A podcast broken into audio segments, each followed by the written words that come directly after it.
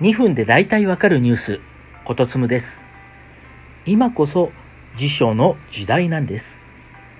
累計売上部数が2200万部を超える、日本で一番売れている小型国語辞典、三省堂の新明解国語辞典が、この度9年ぶりに全面改訂されることになりました。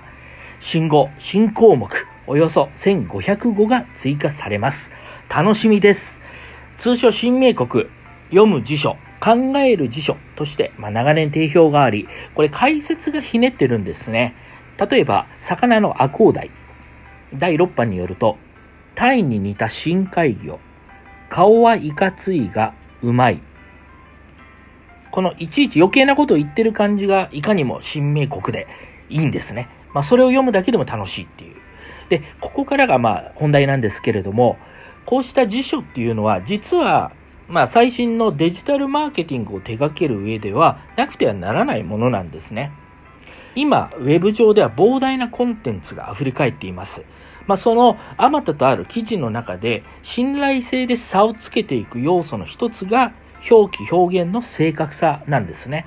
これ当たり前のように思えるかもしれませんけれども、結構そのまとめサイトとか、まあ、ちょっと B 級メディアの記事っていうのはよく読むと、まあ、構成したのかなって思わんばかりの誤字、脱字だらけなんですね。で、オウンドメディアの運営でも今、共同通信の記者ハンドブックは持ってる方結構いらっしゃいますね。そして辞書です。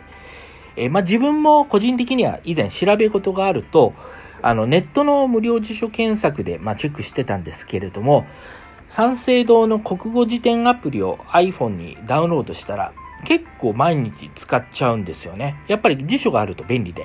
まあ、この前も民族学という言葉の族が、まあ、部族家族の族か、風俗の族か、人弁に他人の族ですね。の、どっちだったっけってちょっと確認したばっかりなんですね。ちなみに民族学の方は、あの、人弁に他人の族の方でした。なので、まあ、こうやって実は今に辞書のニーズって高まってるんですね。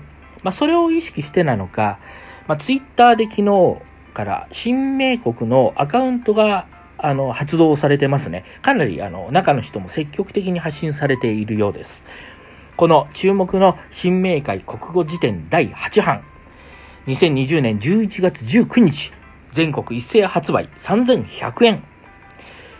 ぜひ早くアプリ版を出してください。お待ちしております。